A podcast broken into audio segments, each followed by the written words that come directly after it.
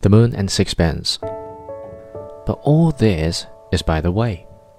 I was very young when I wrote my first book. By a lucky chance, it excited attention, and various persons sought my acquaintance. It is not without melancholy that I wander among my recollections of the world of letters in London when first, bashful but eager, I was introduced to it. It is long since I frequented it, and if the novels that describe its present singularities are accurate much in it's now changed. The venue is different Chelsea and Bloomsbury have taken the place of Hampstead Notting Hill Gate and High Street, Kensington. Then it was a distinction to be under 40, but now to be more than 25 is absurd. I think in those days we were a little shy of our emotions, and the fear of ridicule tempered the more obvious forms of pretentiousness. I do not believe that there was in that genteel Bohemia an intensive culture of chastity but I do not remember so crude a promiscuity as seems to be practiced in the present day. We do not think it hypocritical to draw over our vagaries the curtain of a decent silence. The spade was not invariably called a bloody shovel. Woman had not yet altogether come into her own. I lived near Victoria Station, and I recall long excursions by bus to the hospitable houses of the literary in my timidity, I wandered up and down the street while I screwed up my courage to ring the bell. And then, sick with apprehension, was ushered into an airless room full of people. I was introduced to the celebrated person after that one, and the kind words they said about my book made me excessively uncomfortable. I felt they expect me to say clever things, and I never could think of any till after the party was over. I tried to conceal my embarrassment by handing round cups of tea and rather ill cut bread and butter. I wanted no one to take notice of me so that I could observe these famous creatures at my ease and listen to the clever things they said. I have a recollection of large unbending women with great noses and rapacious eyes who wore their clothes as though they were armor, and of little mouse like spinsters with soft voices and shrewd glance.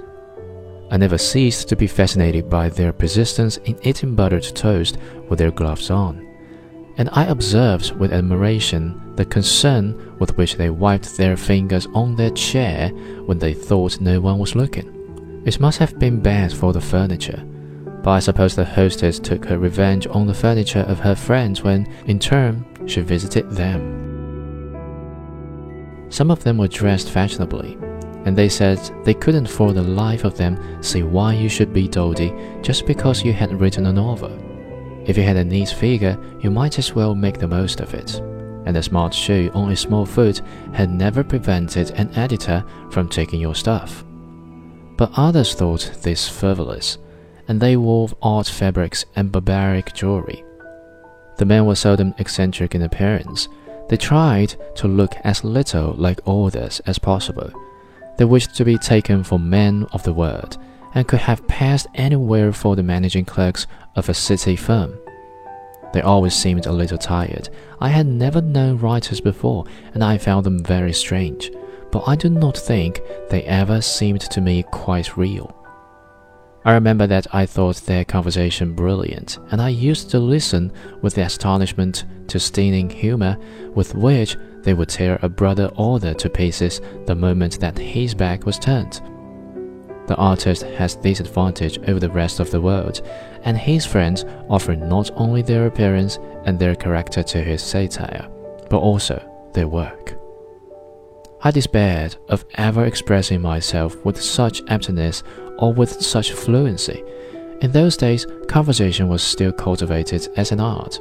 A neat repartee was more highly valued than the crackling of thorns under a pot, and the epigram, not yet a mechanical appliance by which the dull may achieve a semblance of wit, gave sprightliness to the small talk of the urban. It is said that I can remember nothing of all this scintillation, but I think the conversation never settled down so comfortably as when it turned to the details of the trade which was the other side of the art we practiced. When we had done discussing the merits of the latest book, it was natural to wonder how many copies had been sold, what advance the author had received, and how much he was likely to make out of it. Then we would speak of this publisher and of that, comparing the generosity of one with the meanness of another. We will argue whether it was better to go to one who gave handsome royalties or to another who pushed a book for all it was worth. Some advertised badly and some well, some are modern and some are old fashioned.